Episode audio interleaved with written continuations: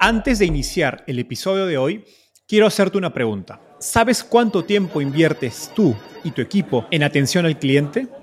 En el mundo de las startups, donde cada segundo cuenta y cada cliente es importante, Zendesk se convierte en tu aliado perfecto. Es como tener un equipo de superhéroes de atención al cliente a tu disposición. Zendesk es una plataforma omnicanal que integrará todos tus canales de comunicación como WhatsApp, email y redes sociales en un solo lugar. Gestiona tickets, ofrece una gran experiencia, aumenta tus ventas, pero sobre todo Construye relaciones cercanas con tus clientes gracias a Zendesk. Como beneficio exclusivo por ser parte de la comunidad startupeable, podrás probar el CRM de Zendesk completamente gratis por 6 meses. Y si decides continuar, tendrás 15% de descuento en tu primer año de contrato. Lo mejor de todo es que Zendesk escala de acuerdo a tus necesidades. Desde la oficina prestada donde empezaste hasta la compañía global que quieres construir. Compañías globales como Slack, Shopify y Airbnb confían en Zendesk para su atención al cliente. Ahorra tiempo, dinero y mantén felices a tus clientes.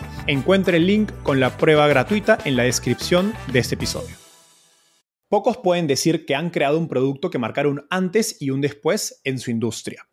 Un ejemplo es Next.js, una tecnología de open source de desarrollo web utilizada por compañías gigantes como TikTok, Netflix y Notion para crear aplicaciones veloces y escalables globalmente, que fue creada por un emprendedor argentino. Guillermo Rauch empezó su carrera como programador a los 11 años y a los 21 vendió su primera compañía a WordPress. Hoy Guillermo es fundador y CEO de Vercel, una plataforma para el desarrollo frontend en la nube, desde donde lidera Next.js. Vercel ha crecido exponencialmente y multiplicado sus ventas por 25 veces en los últimos tres años. En la entrevista hablamos sobre el proceso de Guillermo para crear un producto disruptivo como Next.js y cómo balancea las responsabilidades de ser SEO seguir involucrado en la creación del producto. También hablamos sobre cómo está evolucionando la programación a raíz del surgimiento de la inteligencia artificial y cuál es la mentalidad correcta para adaptarse a los cambios tecnológicos. Si eres un fundador técnico y quieres aprender el framework de Guillermo para crear productos disruptivos, esta entrevista es para ti. Gracias a mis amigos Nahuel Candia y Ariel Díaz de Reveal por la introducción y su gran ayuda para preparar esta charla.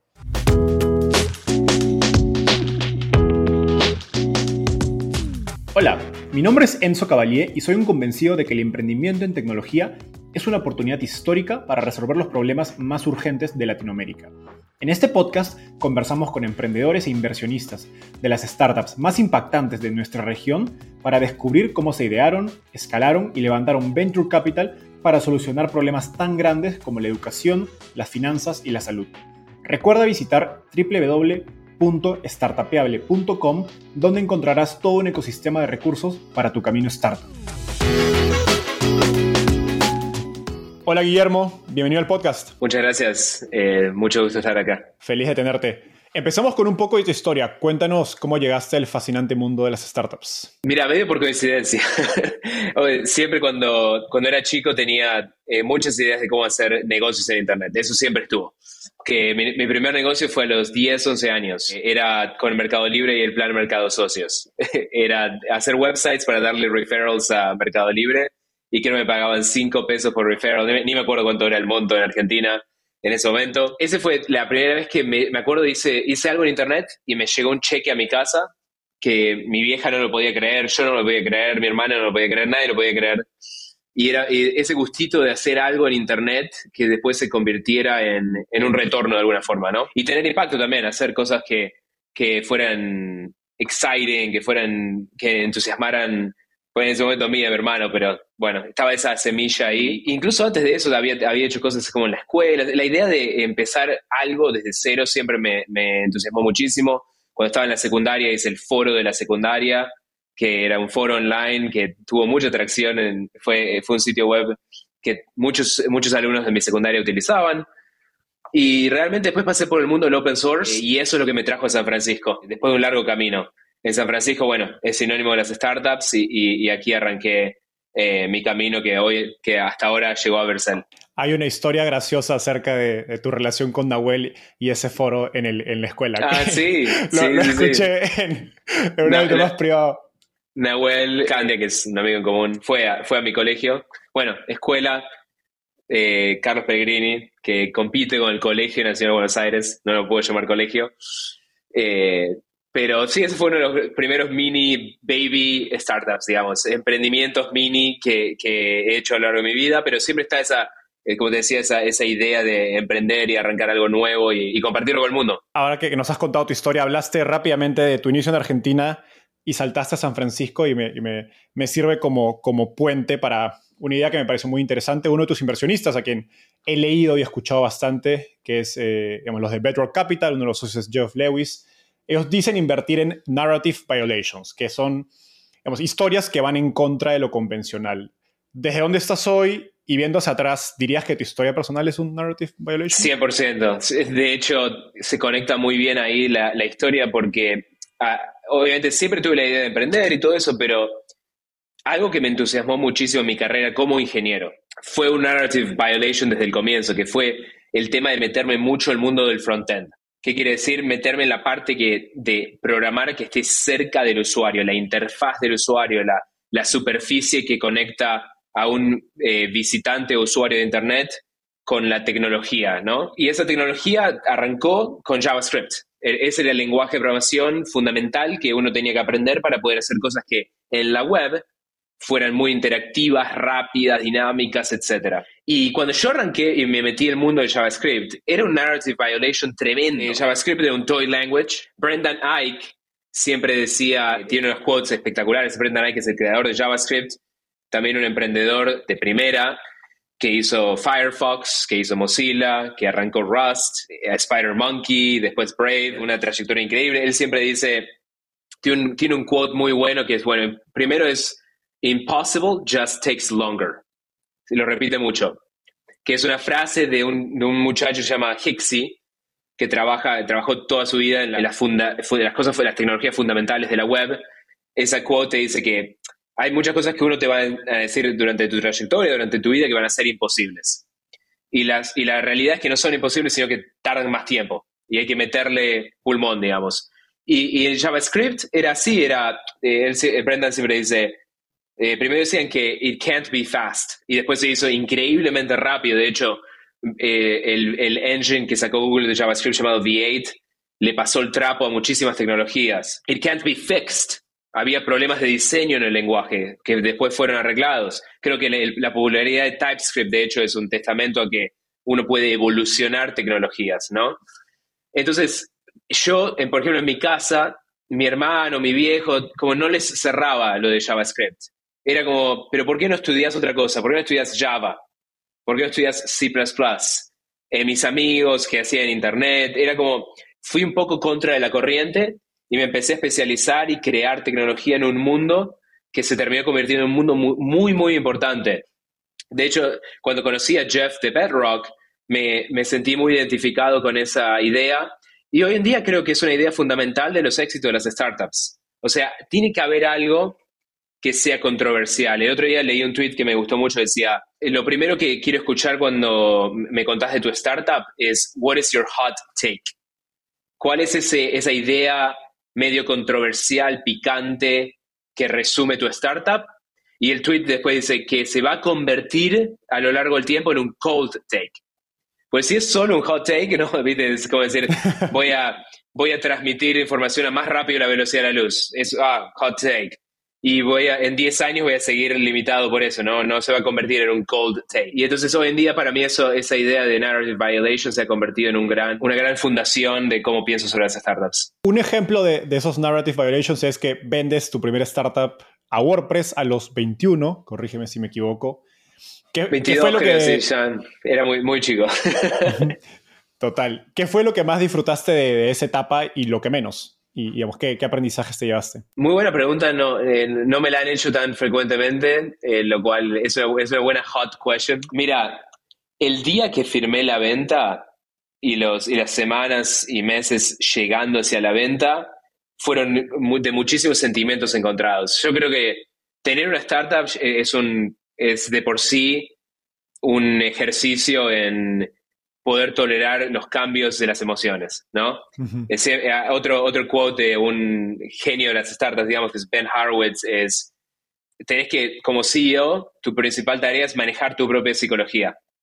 manage your own psychology, ¿no? Y bueno, eso es eh, toda la trayectoria de la vida de una startup hasta que capaz se hace muy, muy madura, que eso yo creo que ni siquiera cuando haces IPO significa que llegaste a ese nivel de madurez. Quizás lleve 10 años, 15 años, 20 años. Pero durante ese proceso es, un, es, un, es una trayectoria muy emocional. Ahora, es como el tema de los, de los mood swings, ¿no? Que es, ah, en los comienzos quizás son muy fuertes los cambios.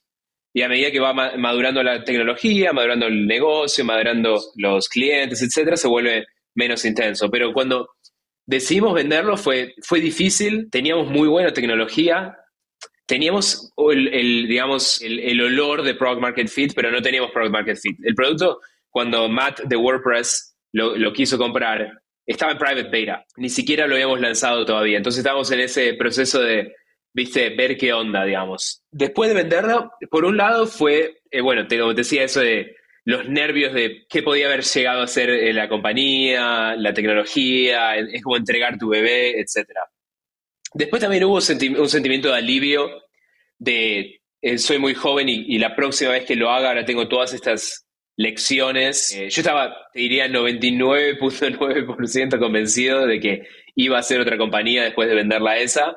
Entonces, por, parte de mí sentí como un gran alivio de, poder eh, vender la compañía. Y la otra cosa que pasó que fue muy copada es la mayoría de los fondos que obtuve de la venta los reinvertí en el ecosistema.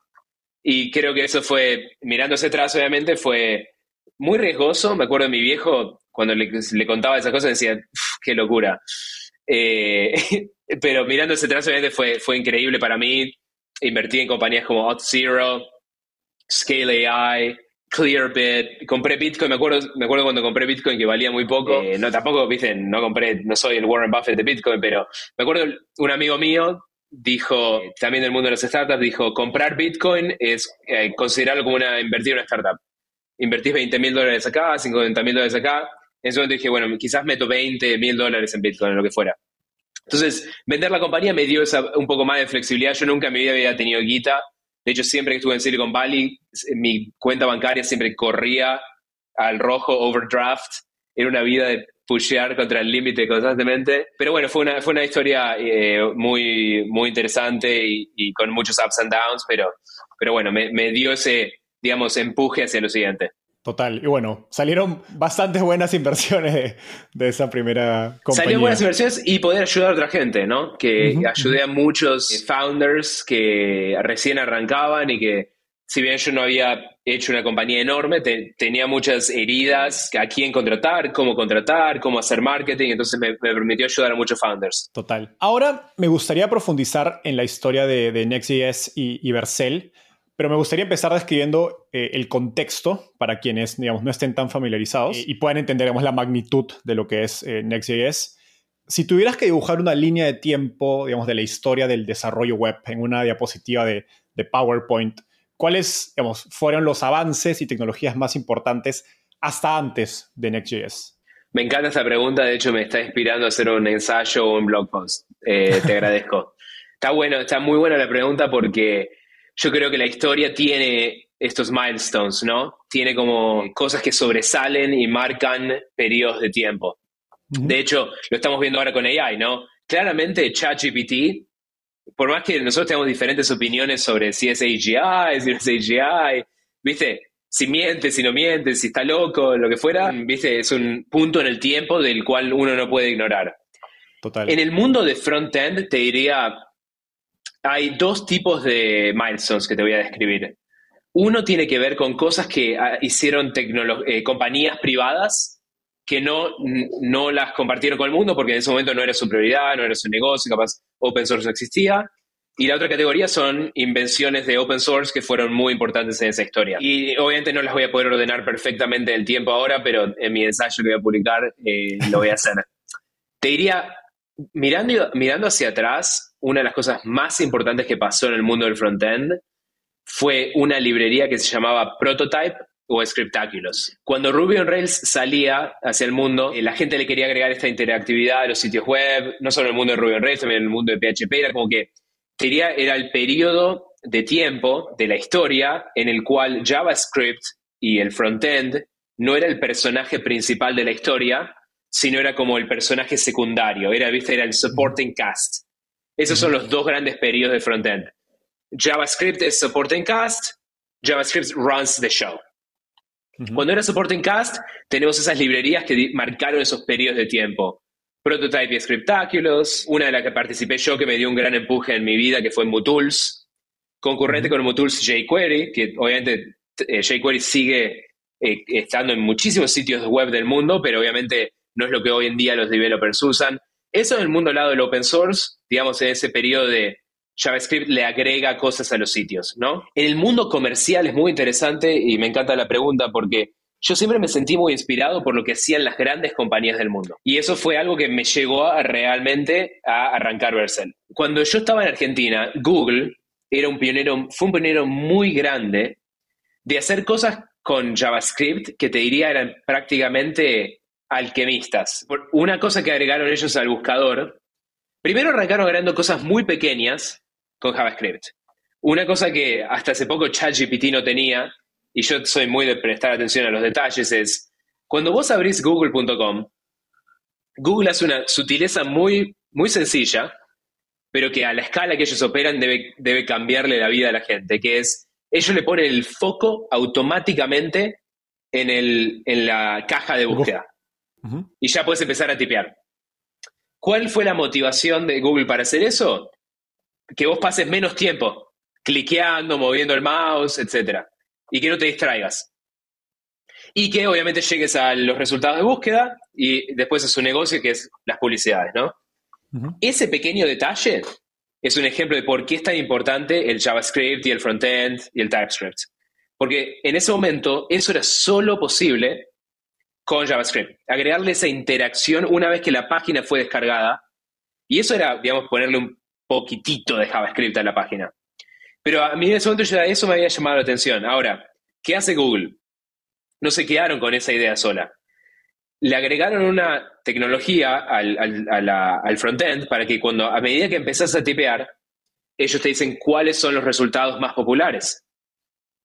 De vuelta, a la escala que están operándose eh, ellos, que vos no tengas que tipear la palabra entera cuando querés comprar algo, significa capaz cientos de millones de dólares anuales en ventas.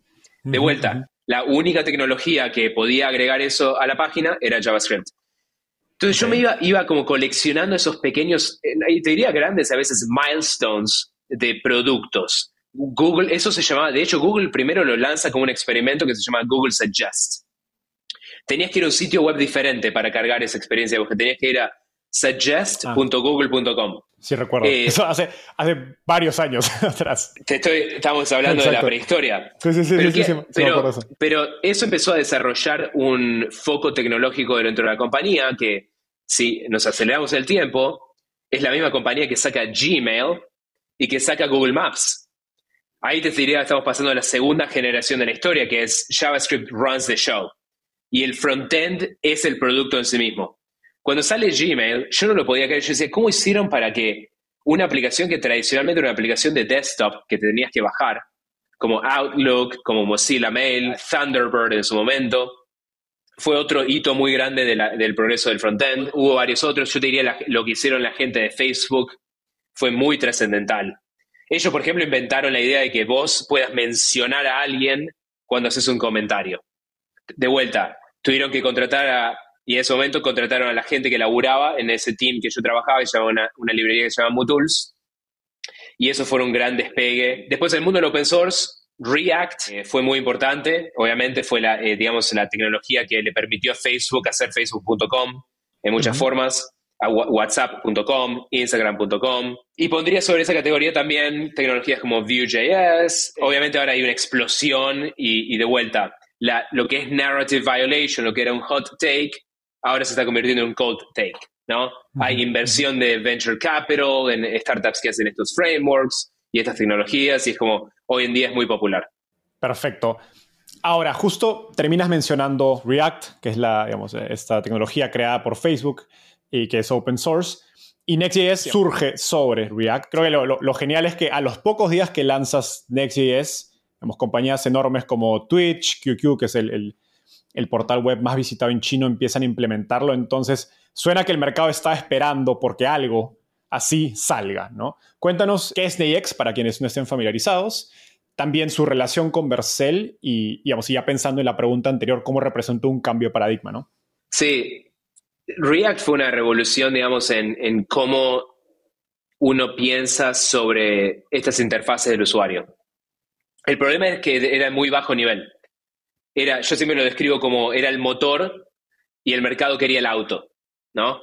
Okay. Y eh, eh, eh, las compañías como las que describiste, Twitch, QQ, TikTok, Nike.com, querían ir de punto A a punto B y querían el auto, no querían solo el motor. Y yo hice el auto. Yo hice Next.js, básicamente incorpora el mejor motor que ha, habido en la historia de frontend, que es React, y te permite hacer los sitios más rápidos y más dinámicos y personalizados. Siempre lo explico cuando la gente sabe, por ejemplo, capaz la gente escuchó sobre, no sé, Squarespace o Wix o WordPress. Esos son site builders para hacer cosas muy básicas. Ahora, a medida que vos necesitas hacer cosas más complejas y más dinámicas, tenés que utilizar otro tipo de herramientas.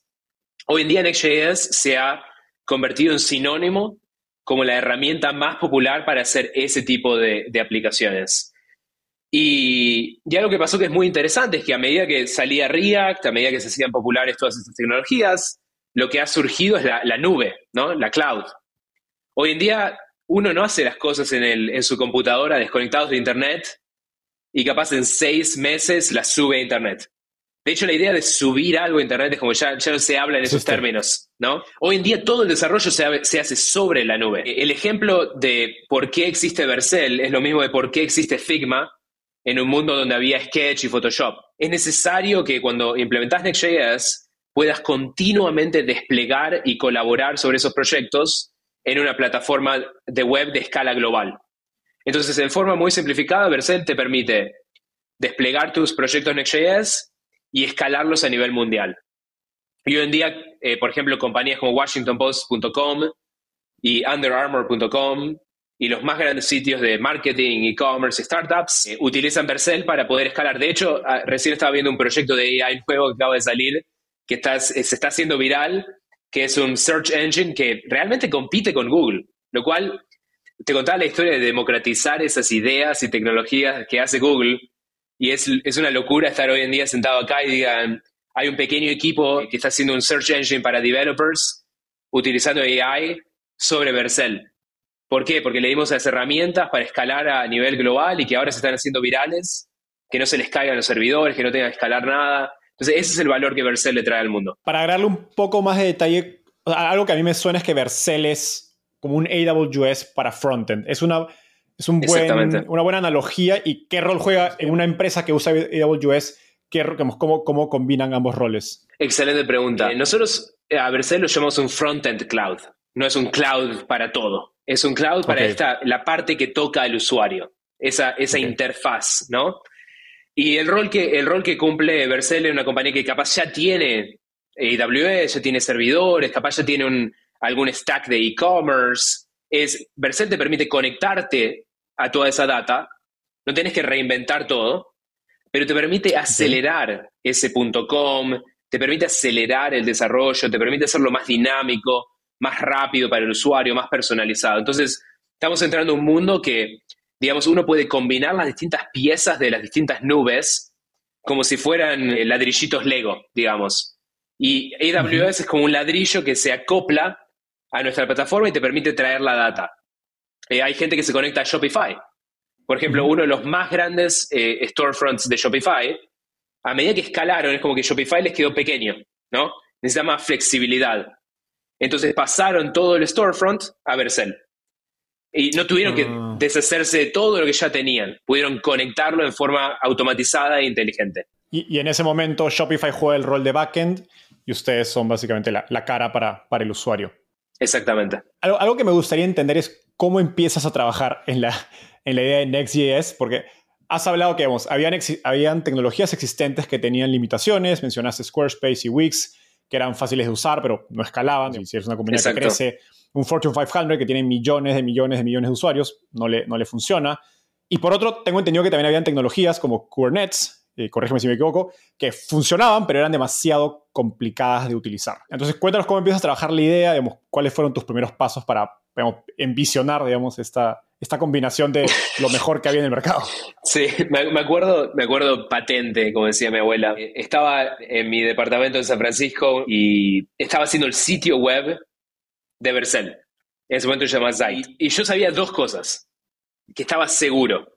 Una es la mejor práctica, lo que hablaba todo el mundo, la hotness del momento era la UI la haces con React y los servidores los haces con Kubernetes. Y yo pensaba que venía toda mi vida haciendo infraestructura sobre AWS. Eh, fue uno de los primeros, no diría de los primeros del mundo, pero ah, yo adopté AWS para uno de mis primeros proyectos en 2008.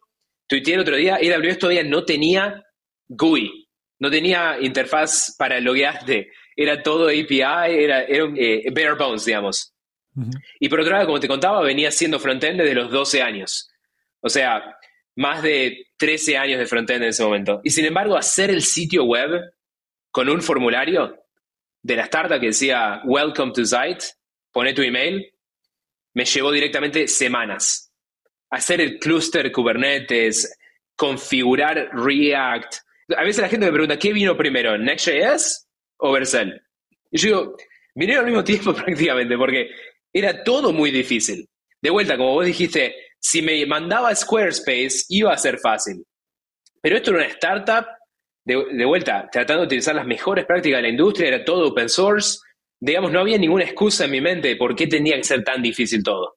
Entonces ahí, de hecho, yo tenía una idea, yo quería hacer algo para developers, pero cuando confronté esa realidad de lo difícil que era desplegar un sitio, cambié todo mi programa, cambié todas mm. mis prioridades de hecho, eh, le dije a mis inversores que yo estaba levantando en ese momento, mira, le dije, acá está mi deck, pero la idea la voy a cambiar prácticamente en la semana que viene. O sea, estás invirtiendo, estás invirtiendo en mí, porque eh, e-, era ese tipo de entusiasmo que me surgió por simplificar esa tarea de poner un sitio en Internet globalmente en segundos. Pero lo que me gustaría entender es cómo piensas acerca de crear este nuevo framework. Porque entiendo que gran parte del éxito de Next.js fue hacer cosas muy opuestas a lo que las herramientas de desarrollo existente hacían. Un ejemplo es la configuración de Webpack, que solo digo como ejemplo, sin, necesidad de meternos en, en los términos técnicos entonces me, suena un escenario donde conecta con esta frase conocida de, digamos, de Ford, ¿no? que, dice, si le hubiera preguntado a la gente qué quería, me hubiera dicho un caballo más rápido, no un auto. Entonces me interesa saber como que, qué papel juega el, feedback de los desarrolladores en el desarrollo en XJS, o fue algo que tú dijiste, ok, tiene que ser de esta forma, y, y así lo empezaste a trabajar. Next.js fue un narrative violation. Cuando yo lo arranco, todo el mundo estaba haciendo páginas en el que corrían sobre el cliente. Se llamaban single page applications. Todos los frameworks y casi todas las soluciones de React en ese momento era como la idea era solo darle placer al developer. ¿Qué quiere decir? Era fácil de usar para el developer, quizás, o sea, lo que, lo que decías de la configuración, nadie lo había resuelto tan bien, creo yo, como Next.js, y lo hicimos muy bien eso, pero no era solo eso era la idea también de que lo que vos crearas con la tecnología fuera rápido para el usuario, el usuario final. Y yo creo que eso fue la gran... De hecho, yo tuve que un poco luchar contra los molinos de viento, porque cuando sale Next.js y, y Next.js toma esta postura de hacer server rendering, había gente que estaba muy invertida en el ecosistema de React, que decían, no, no, eso, eso no va, no es una buena idea, etcétera había muchos inversores en Silicon Valley que estaban invirtiendo sobre startups que estaban haciendo sitios estáticos o sitios, de vuelta, como te decía, que, que todo el procesamiento lo ponen en el dispositivo en vez de ponerlo en la nube. Entonces, Next en sí mismo, si bien tuvo éxito inmediatamente, solo tuvo éxito con, digamos, gente que ya tenía bastante experiencia sobre por qué era tan importante eso de renderizar en el servidor. Pero para muchísima gente eh, en, en la comunidad de React, y muchísimos developers, fue un, digamos, un shock al sistema. En esos momentos, ¿cómo se ve la, creación de productos? ¿Escuchas el feedback de los usuarios? ¿Lo ignoras? Cuéntanos un poco más de, esos, digamos, no sé, primeras semanas en que estás trabajando en, en, Next.js. Muy importante tener la visión clara, ¿no? Los usuarios no, nunca se van a sentir atraídos por algo que, que no tiene forma, que es shapeless, digamos, ¿no? Vos tenés que venir con un punto de vista Vos tenés que pintar una visión, vos tenés que decir, si vos invertís, tus, primeros usuarios son siempre inversores, son inversores angel, saben que están agarrando una herramienta que acaba de arrancar, va a estar rota por mil partes. Incluso darte atención, darte un like en Twitter, submitir un issue es un, es un investment. Entonces, lo más importante es presentar ese punto de vista en forma muy concisa. Yo cuando lanzo Next.js, yo grababa eh, mi, mi MO, digamos, era grabar un GIF explicando en cinco segundos lo que hace la tecnología y tres bullet points diciendo server rendering, minimalistic, no web config. Y si esos tres bullet points son lo suficientemente antitesis de lo que estaba haciendo todo el mundo, capturan esa atención. Ahora, de ahí en más, tenés que empezar a absorber feedback de los usuarios. Me gusta algo que tuiteó Kelsey Hightower, que fue uno de los principales coautores y popularizadores de Kubernetes en Google. Él dijo el otro día, los grandes proyectos de software tienen tres etapas fundamentalmente. V0 es deadline, driven development. Lo que está tratando de hacer es sacar algo al mundo y hacerlo lo más rápido posible. Yo me acuerdo que el primer deadline de Next.js fue, fue un furor y dijimos, en dos semanas lo tenemos que sacar y creo que se alargó a cuatro semanas, cuando vimos la oportunidad del mercado. V1 es uh, fixes, features, es pedirle el input al mundo. Y fixear y fixear y fixear, pedir, pedir a los customers qué features quieren, qué fixes hacer. Y después V2 es la parte más interesante que hoy en día, a mí me gustó mucho este tweet porque nos está pasando ahora con Next.js, que es simplificar, remover. esta etapa se llama experiencia. Tenemos ya siete años prácticamente de Next.js. ¿Qué, ¿Qué nos ha enseñado todo eso? ¿Qué podemos desplegar ahora? Y ahora con la nueva versión del App Router, estamos haciendo eso precisamente. con toda la experiencia que tenemos, es incluso borrar cosas que no necesitas y simplificar.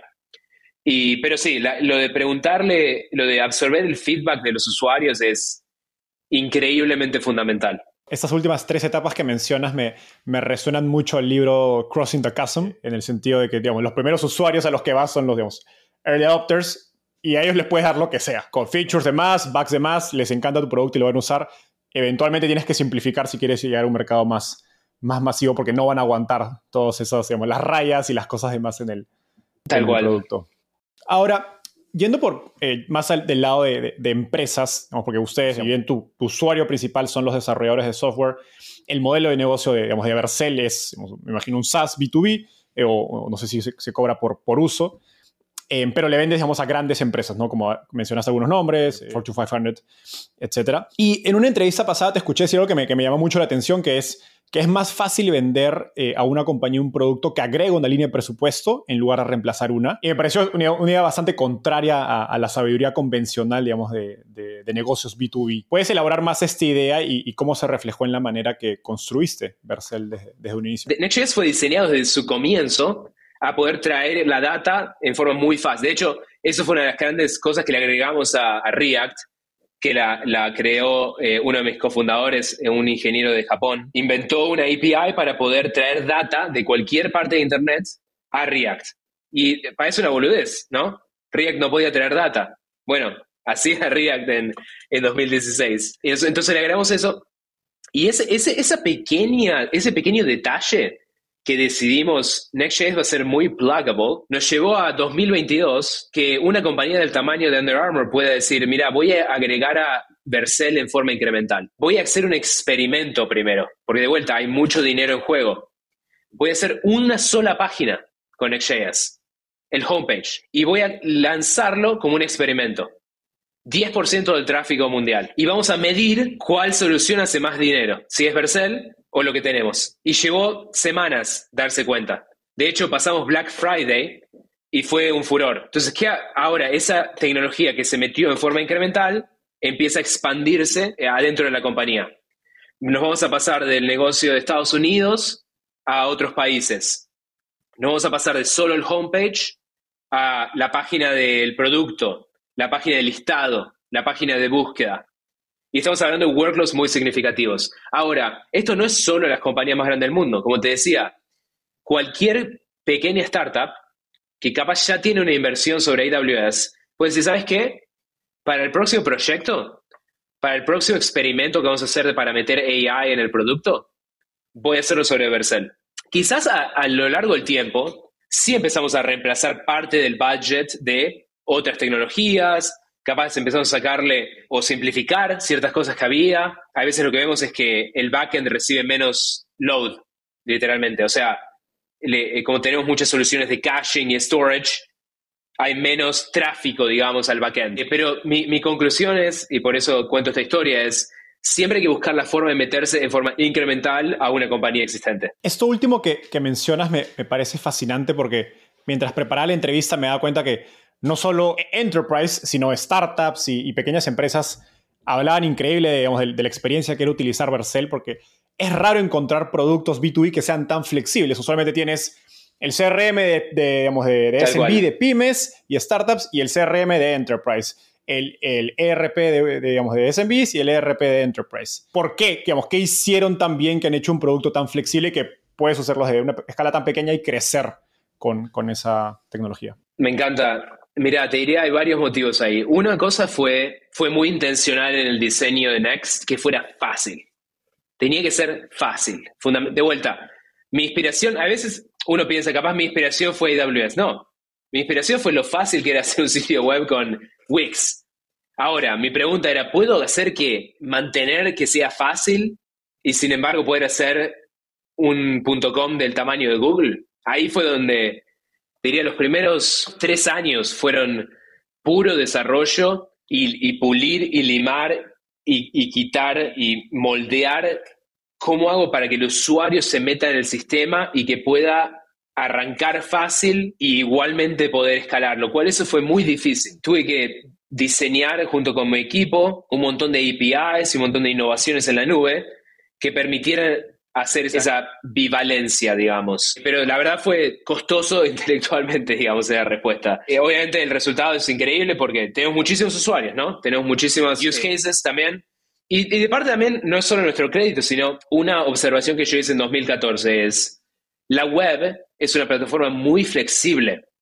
Yo te contaba algo que me inspiró cuando era chico, era cuando salió Gmail. Vos puedes tener un sitio web que es muy sencillo. En Wikipedia, digamos, es bastante sencillo, ¿no? Es una página con links. Cuando, cuando uno mira los, los videos de la historia de la web, no es tan distinto de lo que Tim Berners-Lee mostraba cuando surgió Internet. Es una página con hipervínculos. Pero después tenemos Gmail y Figma y Superhuman y Linear y. Y algo que vas a encontrar en común que a mí me entusiasma para el futuro es que React está en ambos. Es como que React descubrió algo muy fundamental de cómo organizar el software. Entonces, cuando Next.js es una tecnología que funciona muy bien para cosas pequeñas y para cosas muy grandes. Para cosas muy estáticas y cosas muy dinámicas. Para cosas con pocas páginas y con cosas para billones o trillones de páginas. Y eso es lo que también nos ha ayudado a servirle a las startups y a las grandes enterprises. Genial. Voy a volver a, Bedrock porque utilicé mucho de su, información y lo que han escrito acerca de Vercel para, para preparar la entrevista. Y en un artículo eh, ellos mencionan que en su experiencia las mejores compañías, los founders lideran el área de producto hasta la, serie B y, que es muy difícil que, que, digamos, que se mantengan liderando producto porque pues, a medida que la compañía crece, requiere múltiples cosas de los emprendedores, contratar, legal, finanzas, etc. Y esto suele impactar pues, negativamente a la, velocidad que tiene la compañía para, para crear producto y, digamos, producto de calidad. Sin embargo, destacan en uno de esos artículos que tú, hasta hoy, mantienes mucha influencia sobre el equipo de, producto de, de, Vercel. ¿Cómo manejas, digamos, tu día a día liderando equipos de cientos de personas para, para digamos, evitar ser consumido por todo lo que la compañía digamos, requiere o necesita de ti y, poder seguir pues enfocándote en producto? La respuesta más sencilla es somos muy, muy, muy colaborativos en Vercel. Muy transparentes. Hacemos muchas preguntas. Tenemos más preguntas que respuestas, pero las compartimos con el resto de la compañía. No, no hay una persona en Vercel que se baja del monte con la verdad. Somos muy open-minded hablamos mucho con clientes, hablamos en tiempo real con clientes. tenemos canales compartidos con los grandes enterprises, los cuales yo los leo todos los días, y tenemos Twitter, y tenemos la comunidad en GitHub, y tenemos Hacker News, y tenemos la, digamos, la comunidad de developers, y yo me mantengo en contacto con dos, por más que capaz no esté hablando con todo el mundo, leo, leo, leo, leo, etc. Y, y tenemos gente que realmente se ha unido a Vercel y que especialmente a partir de la serie B hubo un punto de inflexión en Vercel que Vercel antes era percibido como muy riesgoso y ahora es percibido como me puedo salir de Google, me mando algo más interesante en Vercel. O sea, es, es obvio. Exacto, es como no hay riesgo. E, es más, lo que a veces produce más riesgo en los candidatos hoy en día es qué tan rápido se unen para poder tener más shares de la compañía, ¿no? es el feedback que, que recibo hoy en día obviamente costó mucho llegar a eso, pero ahora, hoy en día, hay gente que capaz laburaba en Uber, o en Google, o en Tesla, o en Stripe, y ya traen una experiencia sobre qué tipo de productos y qué tipo de problemas tenían ellos internamente, que de vuelta, con ese espíritu colaborativo, se generan muchas ideas de productos que son bottoms up, o que vienen de la experiencia de este tipo de gente. Por ejemplo, nuestro CTO, Malte, estuvo 11 años en Google. De hecho, volviendo a, democratizar cómo se hacen las grandes compañías de Internet, eh, eh, eh, su, trabajo más reciente fue ser director de ingeniería de Google Search y laburar directo sobre cómo se renderizan los resultados para billones de búsquedas por día. Entonces, cuando viene ese tipo de gente a la compañía, no es que obviamente te traen todas las respuestas, pero te traen insights que te aceleran. Obviamente, si vos sabés capturarlos. Y entonces, mi, mi trabajo hoy en día es tratar de como capturar y priorizar y guiar. Más que, bueno, hoy en día saco, eh, saco el iPhone, mañana saco el iPad, ese tipo de, producto, de laburo de producto, digamos. Hablando de, contratar, en otra entrevista te escuché decir que te gusta contratar craftsmen, que es un término, digamos, en inglés, que creo que no tiene traducción directa al español. Quizás lo más cercano es arte, un artesano. ¿Qué dirías que hace la mejor gente construyendo productos? ¿Cuáles son esas características o patrones en común? Mira, es muy interesante porque Vercel se puede describir de alguna forma como un Y Combinator. Es como una función recursiva. Vercel utiliza Vercel para construir, a Vercel. Nosotros Vercel.com está desplegado sobre Vercel. ¿no? Entonces, eso ya te da una ventaja muy significativa. Eres tu, usuario cero. Soy usuario cero, cero. Por otro lado, como vos dijiste, crecimos muchísimo la compañía, tenemos más de 100 ingenieros e ingenieras, entonces tenemos que escalar hacer un producto de, que soporta una carga muy significativa. Si se para el pipeline de, de Vercel, para construir Vercel, se me paran cientos de personas. ¿Qué, se, qué se, hacer? Se pone, eh, se va open Instagram y Reddit. Eh, y es, es, un caos, digamos. Es como si se para la, la producción de, Toyota, ¿no? Entonces, volviendo al tema de la función recursiva, nosotros tratamos de contratar a ese tipo de persona. Y, mucha, mucha gente hoy en día me viene y me pregunta, ¿de dónde sacan ustedes? yo también quiero contratar, dame alguno, compartí con nosotros, ¿viste? Y yo creo que hoy en día estamos atrayendo a esa clase de persona que en, futuro, en el futuro se va a volver más como el contribuidor más común de la compañía, que es una persona que es un híbrido entre diseñador e ingeniero. ¿Qué características tienen estas personas más allá de, de, ser ingenieros y, diseñador? Las heurísticas que uso, que uso yo, ¿no? Explorando mi neural network que está entrenado en todo Internet, como ChatGPT en los últimos 10 años. Te diría, son muy de mostrar su trabajo, no son internet shy. Hablan sobre su trabajo, tuitean sobre su trabajo, hablan sobre detalles de su trabajo, iteran rápido, lanzan ideas rápido, las coleccionan, uno por lo general no encuentra solo código en su GitHub, sino que encuentra cosas que se pueden ver. Es como, de vuelta volviendo a lo, de que, a lo que permite ser Vercel, Vercel es como que le agrega un hipervínculo a todos los repositorios de GitHub. Si GitHub eh, se queda solo eh, almacenando código, uno realmente puede tratar de, eh, si estoy evaluando un prospect, leo el código y digo, ah, mira qué bien, no sé, invirtieron el binary tree en forma eficiente, ¿no? O no hay errores de lógica, o los hay tests. Pero hoy en día en un mundo de ChatGPT ni siquiera uno va a saber si la persona escribió el código o no. Pero, pero el gran diferenciador hoy en día es que yo voy al sitio, abro su trabajo y veo, ah, carga rápido. Ah, es dinámico. Ah, funciona muy bien en mobile. Ah, es innovador. Entonces, esas son las pequeñas heurísticas que a mí me entusiasman sobre esta gente. Genial. Es, es como un, un, desarrollador artista, ¿no? Sí. Conectado justo a lo, que, a lo que decías. Me sale otro blog post ahí, es The Rise of the Engineer Artist, o The Rise of the Design Engineer. Tal cual. Y ahora justo la, mi siguiente pregunta va, va en esa línea, porque algo que, que, que has hablado muchas veces es que el backend se está volviendo un commodity, eh, porque la gran mayoría de backends digamos, de grandes backends ya fueron escritos y la oportunidad está en frontend, ¿no? Eh, explícanos esta idea que un poco está relacionado a lo, que, a lo que hemos estado hablando, pero más importante, ¿qué implicaciones prácticas tiene para alguien que hoy está empezando una startup o, o creando un producto digital? Primero que nada, aclarar, el backend siempre va a seguir existiendo. La gran diferencia es que antes cada compañía hacía su propio backend. Cuando digo comoditizar, lo digo en el sentido de todos los backends se están volviendo en servicios reusables. El, ejemplo, los ejemplos más claros son grandes, los grandes éxitos de tecnología en los últimos años, ¿no? Stripe, ¿qué te da? Te da una API. Vos tenés que construir tu producto sobre eso. Twilio nos dio una API. Vos tenés que construir tus workflows y tu producto sobre eso. SendGrid, Clearbit, todos los grandes éxitos de infraestructura en los últimos 20 años fueron tecnologías llamémoslas invisibles. Ahora el péndulo se está yendo hacia las grandes diferenciadores, van a ser las tecnologías visibles, que son las tecnologías de frontend. Otro ejemplo muy bueno que hablamos de una compañía que surgió en Argentina es Auth0. Antes uno tenía que hacer todo el stack de autenticación uno mismo.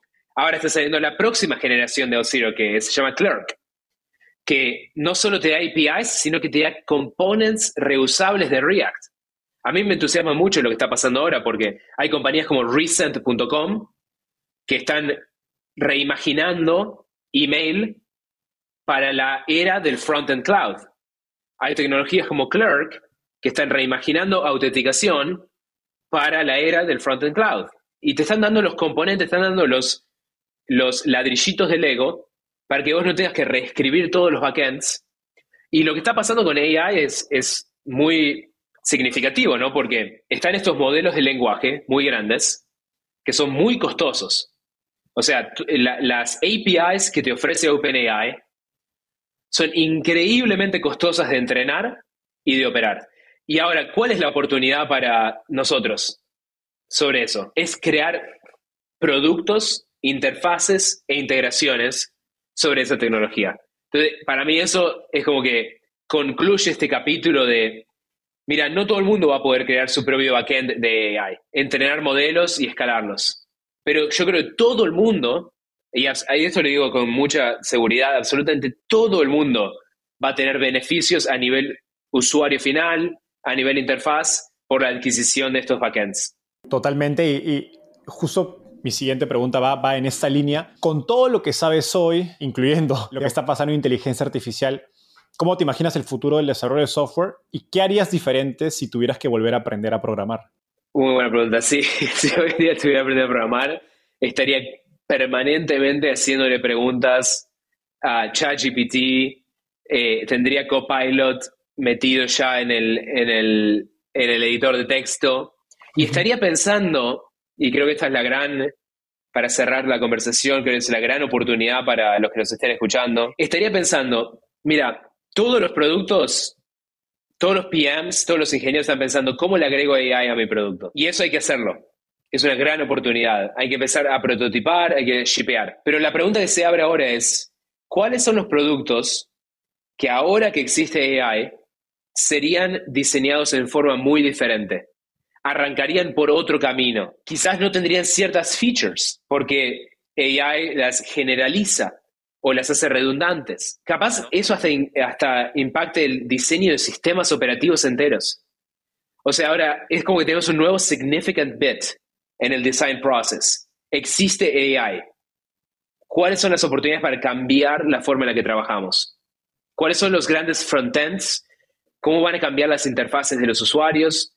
¿Cómo van a ser las nuevas aplicaciones? Y creo que ahora eso reconfiguró el partido de ajedrez y, creo que genera una oportunidad increíble para los diseñadores, ingenieros y las nuevas startups. Un gran ejemplo de eso creo que es lo que está haciendo HubSpot con, con, con ChatSpot. donde hay muchos productos digamos, que, que, son grandes bases de datos donde tienes una interfaz para acceder a esa base de datos.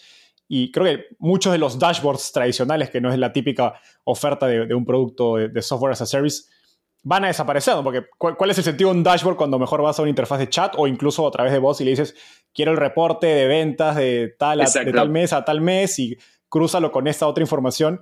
y te lo bota automáticamente. Entonces, muchas de estas interfaces, digamos, de, típicas de SaaS quizás van a, van a desaparecer. Es un ejemplo espectacular porque el, el frontend de ChatSpot está en Vercel. Entonces, les permitió al sitio moverse, moverse muy rápido.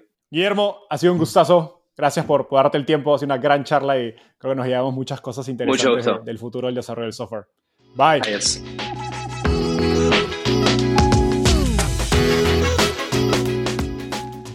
Antes de cerrar el episodio, quiero contarte que lanzamos el podcast Startupiable en 2021 y en menos de un año ya somos casi 10.000 personas que lo escuchamos cada mes. Y quiero seguir creciendo esta comunidad. Por eso, si escuchaste este episodio y te gustó, ayúdanos contándole a un amigo, familiar o colega. Suscríbete y déjanos un review en Spotify o Apple Podcasts. De hecho, me gustaría saber quién eres y por qué escuchas el podcast. Mándame un mensaje sencillo a enzo.startapeable.com o por Twitter a arroba contándome por qué escuchas el podcast Startapeable y cómo te ayuda en tu empresa o trabajo.